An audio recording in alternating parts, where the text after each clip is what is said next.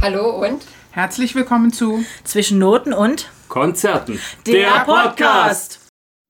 Ja, ein verdächtiges Raunen geht durch die Podcast-Landschaft, denn was die vier von Zwischen Noten und Konzerten so von sich geben, ist manchmal nicht ganz frei vom ein oder anderen Skandal.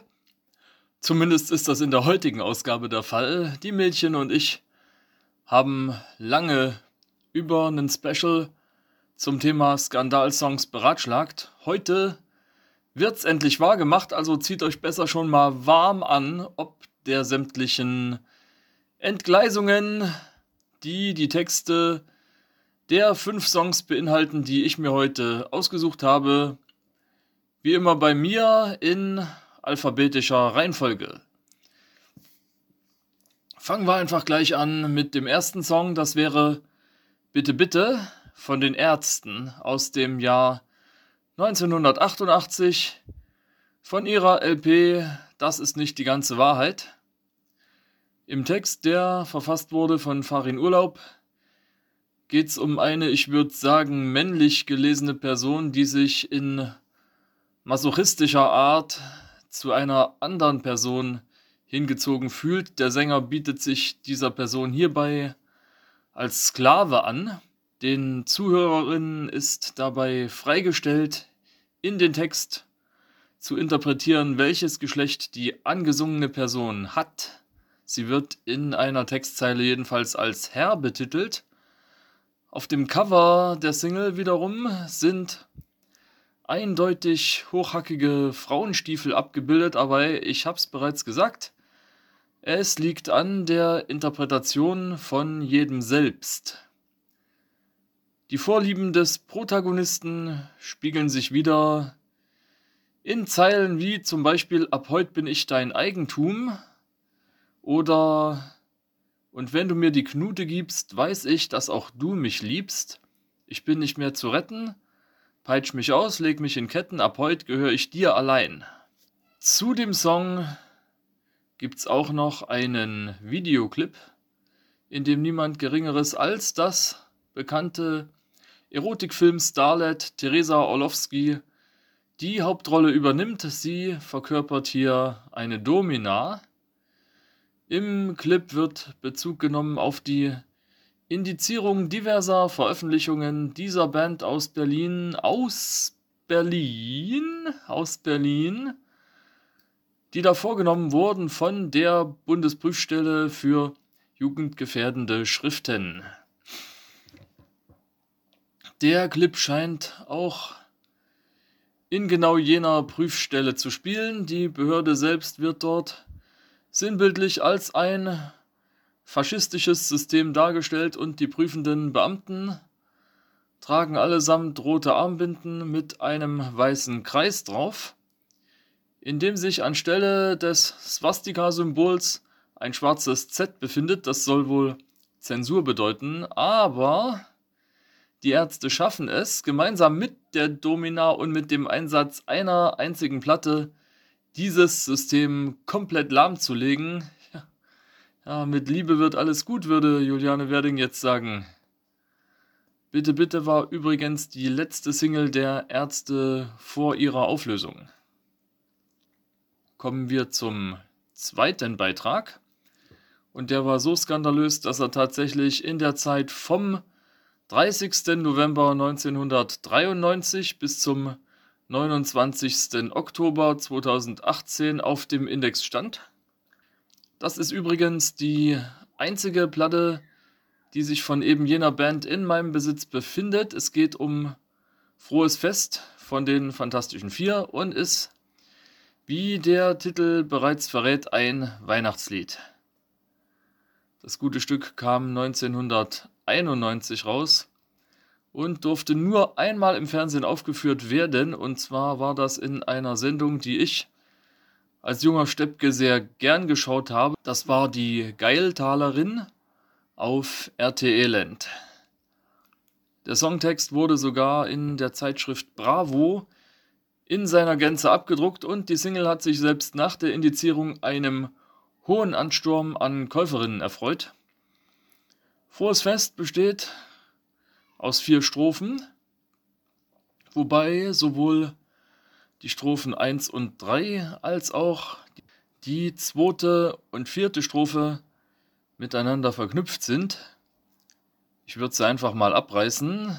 In Strophe 1, da erzählt ein Junge über die zerrütteten Familienverhältnisse, in denen er aufwächst. Der Bruder ist kokainabhängig. Er hat auch noch eine Schwester. Seine Mutter hat einen neuen Freund, der zur Bescherung den Weihnachtsmann spielt und dann mit der Mutter im Schlafzimmer verschwindet. Der Protagonist bleibt allein zurück. Lustiger Funfact am Rand, ganz am Anfang der ersten Strophe, da geht es folgendermaßen. Mein Bruder sagt, er hat jetzt die Nase voll, denn der Schnee in diesem Jahr wäre mal richtig toll. Bevor er geht, macht er sich noch einen frisch und der Rest meiner Familie sitzt am Gabentisch. Ja, und da hat irgend so ein hohes Tier sich gegenüber den Fantis ordentlich über den Text aufgeregt und war aber zeitgleich froh drüber, dass diese Pop-Rap-Gruppe wenigstens den Schnee nicht verunglimpft hat, was aber schnell von den Fantis berichtigt wurde. Die Strophe 3 wird aus der Sicht des neuen Freundes der Mutter erzählt, einem Typen namens Onkel Klaus, der also seinem Bruder die Frau ausgespannt hat und jetzt am Heiligabend der Familie die Geschenke bringt. Er erzählt vom Verhältnis zu seinem Bruder und freut sich bereits drauf, nach seiner Freundin wohl auch noch das elfjährige Kind zu missbrauchen. Das schlägt sich wieder in den Zeilen. Und nach der Mutter gebe ich noch der Tochter den Rest. Die braucht das, die ist fast zwölf Frohes Fest. In Strophe 2 geht es um einen Junggesellen, der den Heiligabend allein mit Alkohol, Pornoheften und dem, ich würde sagen, dem Spätprogramm des Privatfernsehens verbringt und der sich später noch auf die Suche nach einer professionellen macht. So einer, die sich für nichts zu schade ist und die ihre Dienste auch ohne Gebrauch von Verhütungsmitteln anbietet. In Strophe 4 schließlich kommt eben jene Professionelle zu Wort. Sie verdient sich mit der Prostitution das Geld für Heroin, ihr ist dabei egal, ob es nun gerade Heiligabend ist. Sie kommt eben in Kontakt mit dem besagten Herrn aus Strophe 2, der darauf besteht, beim Akt kein Kondom zu benutzen. Am Schluss sagt sie jedoch Lachs und dabei war ich letzte Woche erst beim Test und wie war er? Positiv. Frohes Fest. Mein dritter Beitrag ist ebenfalls in 1988 als Single erschienen. Es handelt sich um ein Stück, das zu der Zeit wirklich ordentlich Staub aufgewirbelt hatte. Und zwar wäre das Burli von der ersten allgemeinen Verunsicherung. Das war die dritte Auskopplung aus ihrem Hitalbum Liebe, Tod und Teufel. Im Songtext geht es um die Lebensgeschichte eines Jungen, der einfach nur Burli genannt wird. Dieser Burli kommt nach einer Atomreaktorkatastrophe auf die Welt und weist deswegen ein ziemliches Gros an genetischen Mutationen auf. Im Text wird das so dargestellt. Mein Gott, ist unser Burli süß. Der Burli hat rechts und links drei Ohrli. Am Kopf hat er ein Schwammerl, also das ist ein Pilz. Am Kopf hat er ein Schwammerl, 15 auf die Fürs. Mein Gott, ist unser Burli süß. Oder aber das Geld wird immer knapper, doch es frohlockt der Papa, weil er den halben Strom nur zahlt, seit der Bub als Nachttischlampe strahlt. Und an jeder Hand zehn Finger und Hände hat er vier, keiner spielt so schnell Klavier. Am Ende gibt's natürlich ein Happy End. Burli heiratet seine Nachbarin Amalia, die ebenfalls durch die Verstrahlung mutiert worden ist. Am Ende des Stücks heißt es, der Burli hat ganz rote Ohrli und noch mehr als die Eltern freut sich die Amalia, weil ihr Burli, der hat zwar. Hm. Also alles in allem ein ziemlich schwarzhumoriger Titel. Die EHV ist ja bekannt sowohl dafür als auch für die Aktualität in ihren Liedtexten. Hier zum Beispiel wird der GAU im Kernkraftwerk Tschernobyl thematisiert. Der eigentliche Skandal war jener, dass der Sender Bayern 3 den Liedtext gegenüber behinderten Mitmenschen als beleidigend eingeschätzt hatte und das Lied Burli infolgedessen in so manchem Radioprogramm der BRD ganz einfach nicht mehr gespielt worden war. Also wirklich fast nirgends ist dieser Titel gelaufen. Ihr da draußen könnt aber sehr gerne YouTube checken, den Auftritt der EAV mit Burli in der ZDF-Hitparade, inklusive einer Erläuterung dazu vom Leadsänger Klaus Eberhartinger, gibt's dort zu sehen. Titel 4 kommt aus dem Jahr 1976 und beginnt folgendermaßen. Dies ist die tragische Geschichte eines verkorksten Liedes. Ich ging damals frohen Mutes ins Studio und nahm mein selbst verfasstes Lied auf, ein Lied so recht für junge Menschen von heute. Doch dann kam ein Produzent und entfernte alle Worte, die seiner Meinung nach jugendgefährdend oder zweideutig wären. Hier ist das Ergebnis. Vielleicht hat es bereits jemand von euch erkannt. Es handelt sich natürlich um O Susi von Frank Zander. Im Text geht es theoretisch um einen Herrn, der ein deutlich jüngeres Mädchen kennenlernt. Im Song ist sie 14. Dann verbringen beide eine Nacht in seinem Auto im Wald und diese Nacht bleibt für das Paar nicht ohne Folgen, aber im Song selbst ersetzen diverse Geräusche, wie zum Beispiel die von einer Pfeife oder von einer Hupe, die bereits im Intro erwähnten, ach so skandalösen Worte, auf die die Hörerinnen sich sozusagen selbst ihren Reim machen können. Das Ganze ist eigentlich gar kein Skandalsong, sondern eher eine Parodie auf eben diese. Eine unzensierte Version des Titels gibt es natürlich nicht. Also ich persönlich finde, bei einer Sendung zum Thema Skandal-Songs darf der hier einfach nicht fehlen. Absolutes Muss. Und tatsächlich auch Teil meiner Plattensammlung. Mein letzter Beitrag zum Thema war für mich persönlich Teil unserer Klassenfahrt nach Winterberg im Sauerland. Das war 1994 und ich war zu der Zeit in der achten Klasse zur Disco am Abschlusstag habe ich zu genau dem Stück den ersten Pogo meines Lebens getanzt. Das Lied selbst kam 1991 auf den Markt und war Teil des Albums Für'n Arsch. Es geht um das Stück Kein Gerede von der Punkrock-Band Wieso aus Sindelfingen. Kein Gerede, nur die Tat, stoppt den skrupellosen Staat. Strommast sägen, Bomben legen, ab und zu ein Attentat sprengt die Kneste, sprengt Paläste, sprengt die Schweine in die Luft, sprengt die Banken, sprengt die Schranken, jagt die Bonzen in die Flucht. Nehmt euch, was ihr euch genommen, nehmt euch das, was euch gehört, macht kaputt, was euch kaputt macht, macht kaputt, was euch zerstört. Noch ein Aufruf zur Revolte, noch ein Aufruf zur Gewalt. Viel zu lang gab's Unterdrückung, steinigt diesen Staat, eine Revolution für den Frieden und die Freiheit, eine Revolution für die Anarchie, einen Kampf der Unterdrückung, einen Kampf dem System, einen Kampf für die Anarchie.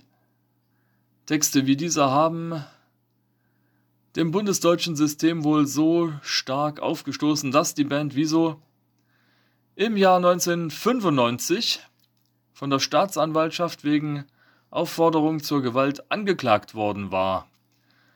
Das Album Für'n Arsch wurde daraufhin vom Markt genommen und auf dem späteren Re-Release befindet sich nur noch eine Karaoke-Version des Stücks. Das war's von mir und meiner Auswahl an skandalträchtigem Liedgut. Ich hoffe natürlich, dass euch meine fünf ausgewählten Skandalsongs zugesagt haben. Ich darf abgeben an meine drei Skandalnudeln Katja, Steffi und Katrin und verabschiede mich wie immer mit einem großen Fackfinger hin zum rechten Rand, denn was die so von sich geben, ist des Öfteren wirklich skandalös. Hallo ihr Lieben, hier ist Steffi. Heute, ja, haben wir uns ein sehr spezielles Thema rausgesucht. Es geht um Skandalsongs. Ich bin, ja, so meine Genres, meine mehr oder weniger Lieblingsbands durchgegangen und habe ein paar Sachen für euch herausgesucht. Mein erster Song ist Rape Me von Nirvana. Ähm, das wurde 1993 auf dem dritten und letzten Album der Band veröffentlicht, das da hieß In Utero. Ähm, es erschien am 6. Dezember 1993 zusammen mit dem Song All Apologies äh, als Single. Und ja, zu Deutsch heißt das eben Vergewaltige mich. Und dementsprechend war allein der Titel schon sehr kontrovers und zog den Ärger vieler Feministen auf sich. Kurt Cobain selbst ähm, bezeichnete den Song als Anti-Vergewaltigungssong und sich selbst eben als Feministen. Er hat wohl gesagt, es handelt sich um eine Form von poetischer Gerechtigkeit. Also ein Mann vergewaltigt eine Frau, kommt ins Gefängnis und wird dort selbst vergewaltigt. Ähm, trotzdem musste der Song für manche Versionen des Albums in Wave Me umbenannt werden, ähm, damit es überhaupt äh, verkauft werden durfte. Manche sind auch der Meinung, es handelt sich um eine Fortsetzung von Polly vom ersten Album Bleach. Polly war ein Lied, das handelt von einem 14-jährigen Mädchen, das nach einem Punkkonzert im Jahr 1987 festgehalten, vergewaltigt und gefoltert wurde, ähm, Tage später aber fliehen konnte. Und Polly wurde aus der Sicht des Täters geschrieben. Ist damit eben auch schon ein Lied, äh, ja, das auf jeden Fall äh, Diskussionsbedarf erweckt. Mein zweiter Song ist von The Cure. Killing an Arab heißt das. Ähm, also einen Araber töten. Ähm, es war die erste Single von The Cure vom Album Boys Don't Cry aus dem Jahr 1980. Und der Hintergrund ist einfach, Robert Smith hatte das Buch Der Fremde von Albert Camus gelesen und wollte mit dem Song ähm, ja seine Eindrücke des Buches ausdrücken, verarbeiten, irgendwie so.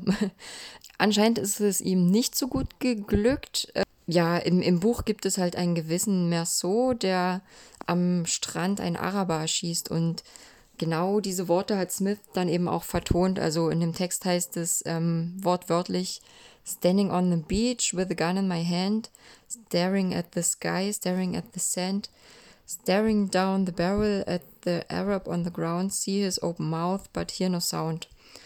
Ja, es wurde dann eben auch veranlasst, dass beim Best-of-Album Standing on the Beach ein Aufkleber hinzugefügt wurde, der mitteilte, dass der Song eben nicht zur Gewalt gegen Araber aufruft. Später gab es dann auch einen neuen Anfangsvers, um das noch mehr zu verdeutlichen. Und die Lyrics wurden teilweise auch in Kissing in Arab geändert. Also da wurde dann schon einiges betrieben, um das ein bisschen zu verharmlosen. ja. Später wurde es allerdings dann wieder in Killing in Arab äh, geändert auf manchen Touren. Mein drittes Lied ist God Save the Queen von den Sex Pistols. Ähm, der Song erschien am 27. Mai 1977 als zweite Single auf dem Album Nevermind the Bollocks, Here's the Sex Pistols. Das Lied ähm, war nicht unbedingt zum silbernen Thronjubiläum der Queen geplant, denn es wurde halt äh, ursprünglich 1976 geschrieben und sollte No Future heißen und eben auch schon eher veröffentlicht werden. Ähm, ich glaube, das Plattencover, das ist legendär, das, das, das kennt man einfach. Das wurde vom britischen Künstler Jamie Reed entworfen und zeigt ähm, das leicht verfremdete Gesicht von Elizabeth äh, II., über deren Augen der Titel steht und über dem Mund ähm, der Bandname. Also ich glaube, das ist ganz bekannt. Das ist auch so das, was man mit den Sex Pistols immer so verbindet, möchte ich sagen. Ähm, ja, warum ist das Lied nun so skandalträchtig? Ähm, prinzipiell vom Titel her äh, ist es ja erstmal eine gute Aussage, ne? God Save the Queen. Ähm, das haben die Briten ja eh immer so gesagt. Das war ja so dieser typische Ausspruch. Doch im Text äh, geht es dann halt darum, der Königin wird ein faschistisches Regime unterstellt und sie sei kein menschliches Wesen. Also es heißt da wortwörtlich God save the Queen, the fascist regime. Und später im Text heißt es dann God save the Queen, she's not a human, human being. Trotz allem kam der Song bis auf Platz 2 der britischen Charts. Und wie ähm, die Queen selbst das Lied aufgenommen hat, ähm, ist nicht bekannt. Es gab nie ein Statement dazu. Ähm, ich glaube, dazu war sie auch einfach zu professionell. Also ja, sie, sie hat das einfach ignoriert, würde ich mal sagen. Mein viertes Lied ist Ich tu dir weh von Rammstein. Äh, Rammstein sind ja, ja allgemein eh dafür bekannt, dass die sehr provokante Texte, Videos, Shows haben, wie auch immer. Ähm, da geht es ja eigentlich im Großen und Ganzen nur darum, irgendwie auf irgendeine Art und Weise aufzufallen und das eben auch äh, negativ. Der Song wurde am 4. Januar 2010 auf dem Album Liebe ist für alle da veröffentlicht. Musik und Text stammen von der Band. Ähm, produziert wurde es von Rammstein und Jakob Hellner. Und bereits kurz nach der Veröffentlichung wurde der Song von der Bundesprüfstelle für jugendgefährdende Schriften wegen der Verbreitung jugendgefährdender Darstellungen indiziert.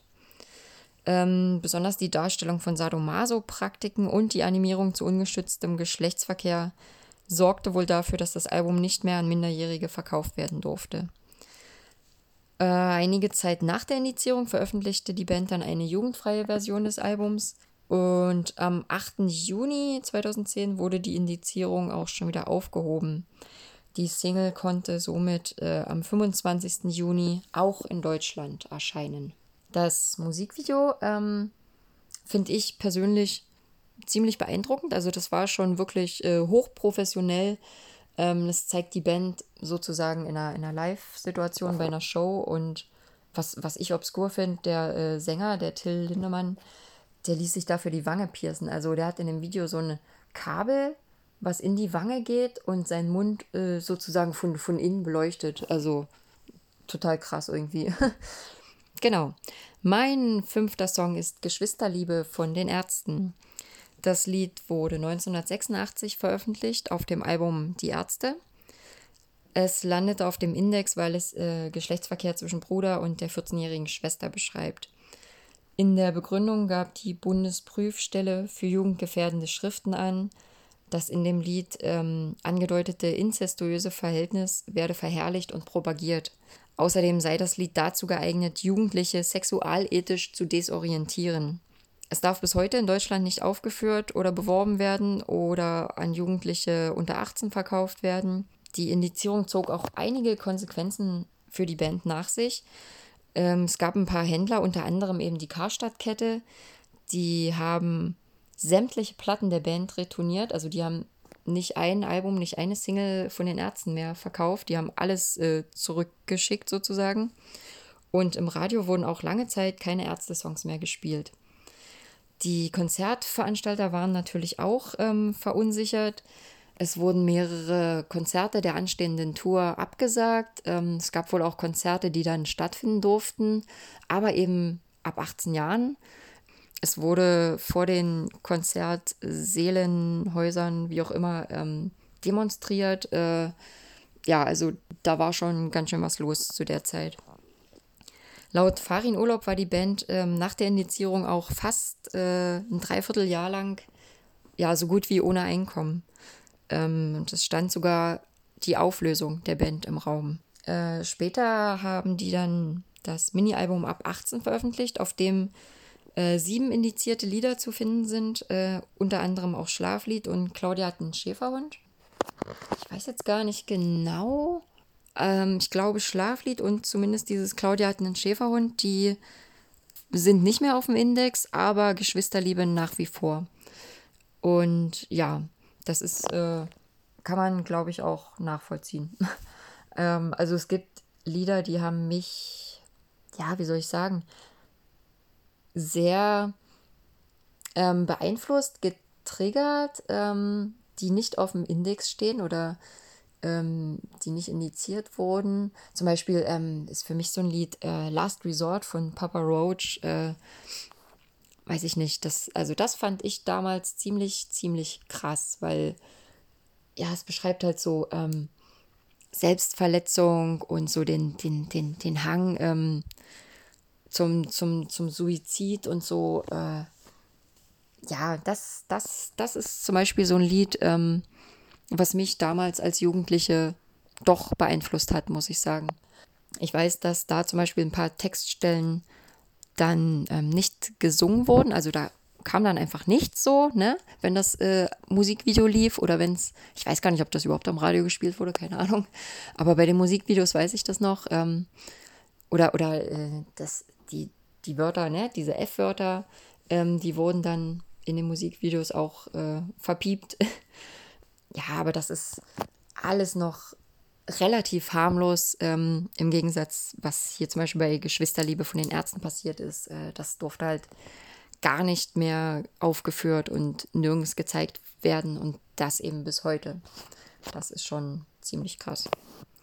Genau, ähm, das war meine kleine feine Auswahl. Ich habe bei der Recherche noch etliche Lieder mehr gefunden. Das hätte ich gar nicht so gedacht. Also, wo das Thema so aufkam, dachte ich so, hm, ja, Skandalsongs. Hm, da ist mir zuerst äh, Genie von Falco eingefallen. Aber das hatte ich schon mal irgendwo erwähnt. Ich glaube, wo es um die 80er ging. Ähm, deshalb wollte ich das jetzt nicht nochmal mit reinnehmen. Aber dann war auch schon erstmal Schluss. So, ich, ich musste dann echt ein bisschen überlegen, recherchieren und dann sind da aber, dann haben sich die Abgründe aufgetan. Also ja, ich hätte noch Material für mehr auf jeden Fall. Ja, in diesem Sinne wünsche ich euch eine schöne Woche, einen schönen Tag. Macht's gut und bis bald. Ciao. Hallo ihr Lieben, so und jetzt kommen wir auch zu meinem Teil von unseren Skandalsongs heute. Ihr habt ja im Vorfeld schon gehört von Matthias und Steffi, was sie sich für Songs rausgesucht haben und natürlich möchte ich dem nicht nachstehen. Und ich glaube, wenn man an Skandalsongs denkt, würde ich mal sagen, fällt ihm einer sofort ein und das ist Gine von Falco. Ich glaube, den sehen ganz, ganz viele als Skandalsong. Ähm, an sich hat ja Gina drei Teile. Also es gibt Gina Coming Home, das ist Part 2. Und Bar Mirror, das ist äh, Gina 3. Und bei der Veröffentlichung kamen Vorwürfe auf, der Titel würde eine Vergewaltigung verharmlosen oder verherrlichen. Also das ist ja so der Kontext, den man immer mit Schiene verbindet. Und es ist aber so, wenn man sich den Text anhört, ist es nicht ausdrücklich gesagt. Das schwingt so zwischen den Zeilen immer in diesem Song mit. Und es ist auch nie ausdrücklich von Gewalt die Rede irgendwo. Also man kann jetzt nicht irgendwie das in einem Wort festmachen, in dem Songtext zu Gina, sondern es ist einfach so diese, ja, Interpretation. Es gibt eben die Interpretation, es geht Richtung Vergewaltigung. Es gibt auch die Interpretation, es geht Richtung Stalking. Okay, gut, in der Zeit, wo Gina erschienen ist, hieß das noch nicht Stalking, sondern da hatte man irgendwie einen liebeskranken äh, Verehrer oder sowas. Aber äh, heutzutage würde man dazu Stalking sagen, der eben sein Opfer der verschmähten Liebe entführt und schließlich in seinem Wahn tötet. Man muss aber sagen, äh, egal ob man jetzt die Vergewaltigungsszenerie nimmt oder eben auch die Stalker-Szenerie, sind beides Optionen, die sehr problematisch sind. Und man muss natürlich dazu sagen, jetzt hat natürlich Falco dieses extrem starke Video gemacht. Also ich weiß nicht, wer von euch das Gina Video kennt. Also wenn ihr das nicht kennt, guckt mal auf YouTube, das gibt es überall zu sehen. Und man muss natürlich sagen, das Video verstärkt natürlich nur den Eindruck, dass es sich um einen Mörder handelt, der dann schlussendlich ja auch in der Zwangsjacke gezeigt wird. Und es gibt unterschwellig im Video immer noch Anspielungen auf den Film Psycho. Wer den nicht gesehen hat, guckt ihn euch an, er ist absolut sehenswert. Und am Anfang steht kurz die Neonschrift, also am Anfang des Videos steht kurz die Neonschrift Bates Motel. Und wie gesagt, Gina ist ganz viel boykottiert worden von verschiedenen Frauenrechtsorganisationen. Und es ist allerdings so, man muss sagen, der Song ist nie irgendwann auf dem Index gelandet. Also es ist ein, ein Titel, der praktisch diese, ja, wir stehen auf Indexgeschichte so ein bisschen umgangen hat, was ihn, sag ich mal, noch mehr eigentlich zum Kult gemacht hat. Ja, Gina von Falco, wir hatten das schon ein paar Mal im Podcast. Ich habe mir aber gedacht, der erste Titel, an den man denkt, wenn man an Skandalsongs denkt, jetzt in der jüngeren Vergangenheit, ist eben Gina. Deswegen habe ich den jetzt mal mit, äh, mit äh, aufgegriffen für euch. Einfach in der Überlegung raus, dass natürlich klar der erste, an den man denkt, der ist. Dann habe ich einen Titel, den ich eigentlich sehr lustig finde. Und zwar von der Spider-Murphy-Gang-Skandal im Sperrbezirk. Also ich glaube, den kennt jeder. Und ich glaube auch, der ist so ein typischer Ballermann, Schrägstrich, Après-Ski, Schrägstrich, Saufparty-Hit. Äh, Und man muss sagen, natürlich, äh, kenn, kennt jeder den Refrain, sag ich mal. Man weiß auch im Groben, worum es geht. Es geht eben um die Prostituierte Rosi, die für einen richtigen Skandal gesorgt hat, dafür, dass sie eben ähm, die ja, Telefonnummer bei sich drin hat, also die 32 16 8. Und man muss natürlich so sagen, viele natürlich haben sich einen Spaß daraus gemacht, diese Nummer zu wählen. Und das nicht nur in München.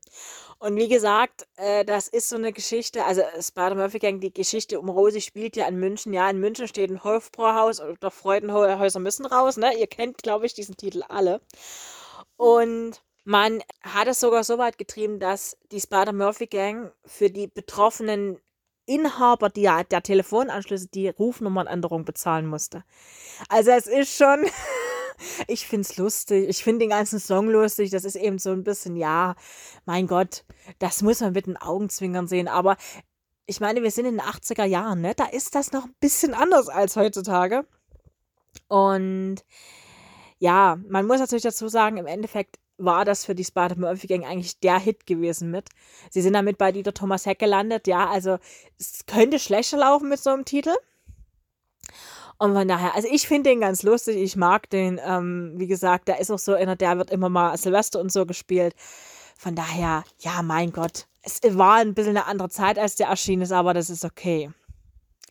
Dann habe ich einen, ah, der ist mir erst in der Recherche aufgefallen, den hatte ich schon vergessen aber der ist eigentlich ganz, ganz hübsch. Und zwar ist der von Sergei Gainsbourg und Shane Brinkin. Je t'aime mon, äh, mon, moi, mon plus. Ich hoffe, ich spreche es jetzt richtig aus. Keine Ahnung. Es ist einer der bekanntesten Skandalsongs wahrscheinlich.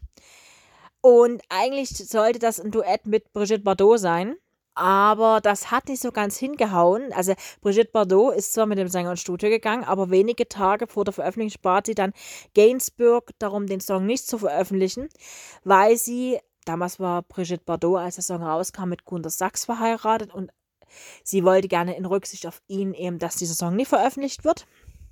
Und somit hat dann die Plattenfirma die Kopien auf Kosten von Gainsbourg eingestampft. Aber paar Jährchen später, so roundabout 20 Jahre später, gab sie dann doch das Okay, dass man ihn veröffentlichen konnte. Und äh, das ist die Ursprungsversion. Berühmt wurde sie aber erst mit Shane Brinkin zwei Jahre später. Und der Song wurde von den meisten Radiosendern boykottiert. Ich glaube, das ist immer so. Wenn irgendwas boykottiert wird, machen es die Leute erst recht. Und deswegen ist es eigentlich ein großer Erfolg geworden. Und allein in Frankreich, wo der Song ja produziert worden ist, hat er 750.000 Mal die Verkaufsstellen, also die Verkaufstheken über, übergeben bekommen. Und ja, man muss natürlich sagen, wenn man jetzt in konservativere Kreise geht, ist das Lied anstößig in gewisser Art und Weise. Und zwar hat sogar der Vatikan gefordert, also kurzzeitig mal, die Verhaftung der Verantwortlichen der Plattenfirma, weil eben dieses, ja, diese ja, Liebesausübung im, im Sinne des Vatikans oder von konservativen Leuten nicht so, nicht so gedacht ist. Ich muss im Übrigen sagen, guckt euch dieses Video an. Das ist zwar sehr, sehr alt, dieses Video, aber es ist irgendwie, es ist so nice gemacht. Also wirklich, ich muss echt sagen, das ist richtig, richtig nice gemacht. Deswegen ähm, guckt euch das auf jeden Fall mal auf YouTube oder so an. Und ich möchte mit euch noch ein Stück weiter zurückreisen in der Musikgeschichte und zwar ins Jahr 1976. Äh, wer mich kennt und wer den Podcast kennt, weiß, ich bin ein großer Fan von Udo Lindenberg. Und auch Udo Lindenberg hat mal einen Skandalsong gehabt. Gut, das verwundert jetzt nicht so sehr. Allerdings mit einem Titel, den viele wahrscheinlich gar nicht so kennen, und zwar heißt der Bodo Ballermann. Ich habe keine Ahnung, wer den kennt. Wie gesagt, 1976 erschienen. Und Bodo Ballermann wurde von vielen Rundfunksendern boykottiert. Und zwar hieß es da unter anderem, wenn es um diese Boykotts ging, hier werden eure Töchter verdorben und deshalb streichen wir das. Was war der Stein des Anstoßes in dem ganzen Titel? Im Text taucht das Wort Bumsen auf und das in Zusammenhang mit einem Fußballspiel man muss sich jetzt zurück überlegen, wir sind im Jahr 1976. Das heißt, äh, die Moralvorstellung ist da noch ein bisschen anders gewesen. Ich finde den einfach lustig. Das ist so, so ein Ulglied. Heute feigst man drüber. Aber wie gesagt, ich finde auch im Übrigen das Video. Es gibt ein Video auf YouTube dazu von Udo Lindenberg und dem Panikorchester, wo Udo in äh, Fußballkluft im ganzen Video ist. Wirklich, guckt euch das an. Das, ist, das Ding ist Sahne. Wirklich, und wie gesagt, hört mal auf diese Stelle. Das ist wirklich eine ganz kurze Sequenz, wo du das denkst, warum boykottieren die das? Aber okay, gut. Shit happens sollen sie machen. Und dann habe ich einen Titel, deswegen ist nämlich heute unser Zitat, also vielleicht habt ihr es mitbekommen, wir haben auf unseren Social Medias einen Adventskalender gestartet. Das heißt, jeden Tag bis zum 24. bekommt ihr ein Zitat von einem äh, berühmten Musiker, also Musikerin, Musiker, Musikgruppe, Songtext, irgendwie sowas in der Art. Und wir haben heute Frank Zappa und wir haben nicht umsonst Frank Zappa, weil ich habe mir einen Titel von ihm ausgesucht. Und zwar heißt der Bobby Brown Goes Down. Der ist 1979 erschienen und man muss bei diesem Song genau hinhören, um überhaupt den Skandal zu entdecken. Und zwar ist es ein englischer Song, der selbst bei Muttersprache so ein bisschen Irritation hervorruft und eine konkrete Übersetzung wäre 1979 mit Sicherheit auf dem Index gelandet. Und zwar geht es darum, dass man einen wohlhabenden Studenten und Misogynisten namens Bobby Brown hat, der dramatische Erlebnisse mit einer lesbischen Frau hat und daraufhin seine Homosexualität entdeckt und seine Vorliebe für Masochismus und Urin. Die Sexpraktiken und Wortspiele sind nicht ohne, aber auch ohne die fragwürdigen Begriffe wäre 2022 für jeden Song schwierig gewesen. Man muss dazu sagen, Bobby Brown, äh, wenn man jetzt, sag ich mal, nur an den Namen denkt, würde man zuerst natürlich an den Sänger und Ex-Mann von Whitney Houston denken. Der hat aber mit dem Lied überhaupt nichts zu tun. Der Bobby Brown, der da beschrieben wird, ist einfach einer, der ähm, ja im Leben es nicht so gut getroffen hat.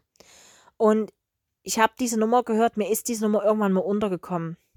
Und ich kannte Frank Zappa eher, der ist ja nur schon einige Jahre, Jahrzehnte nicht mehr unter uns, der ist ja 93 gestorben. Ich kannte ihn eher durch seine Zitate. Er hat sehr, sehr viele gute Zitate in Bezug auf Bücher gemacht, weil er ein sehr belesener Mann war. Und dann habe ich durch Zufall einfach mal gehört, ja, der hatte mal einen Skandal. Und ich dachte mir, hm, wir haben noch eine Folge mit Skandalsongs so in der Recherche, hatte mir das irgendeiner mal erzählt. Und da bin ich dann drauf gekommen. Ich kannte den vorher nicht, diesen Song von ihm. Ähm, es gibt eine sehr, sehr alte, ja, ich denke mal, das ist eine Fernsehaufnahme. Würde ich jetzt mal tippen, also zumindest das, was YouTube da dazu schreibt, ist nicht so sonderlich aufschlussreich. Aber es gibt eine alte Fernsehaufnahme von diesem, von diesem Titel. Ja, er ist speziell der ist wirklich speziell. Also, wenn man auch mal auf den Text hört, uh, ja, okay. Also, ich glaube, der Titel an sich ist nicht so. Ja, ist nicht so. Und dass der einen Skandal ausgelöst hat, ist völlig klar. Also, das ist wirklich so eine ganz schwierige Konstellation, zumal man natürlich überlegen muss, 1979 erschienen.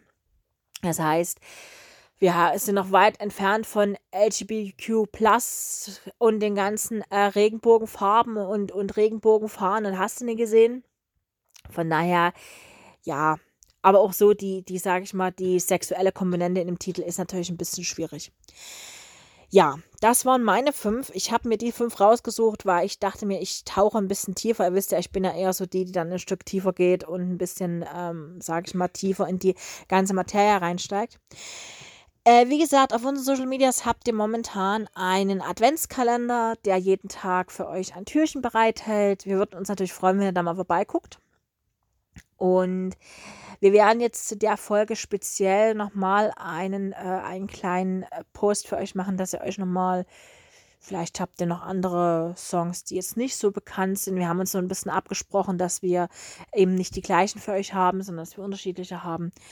Und wie gesagt, nächste Woche ist Katrin bestimmt auch wieder an Bord. Da hat sie vielleicht ein bisschen mehr Zeit. Klar, wir haben alle ein bisschen Stress in der Weihnachtszeit. Das ist ja auch gar nicht schlimm. Deswegen, ähm, das ist ja keine Pflichtveranstaltung. Und wer eben mal eine Woche aussetzt, setzt eine Woche aus. Das ist gar kein Akt. Ich wünsche euch auf jeden Fall einen wunderschönen zweiten Advent. Lasst euch äh, das Wochenende gut an. Und wir hören uns nächste Woche wieder. Wie gesagt, wenn ihr ein bisschen Bock habt, guckt gerne mal bei uns vorbei. Wir würden uns freuen. Und ja, lasst es euch gut gehen und bis nächste Woche. Tschüss.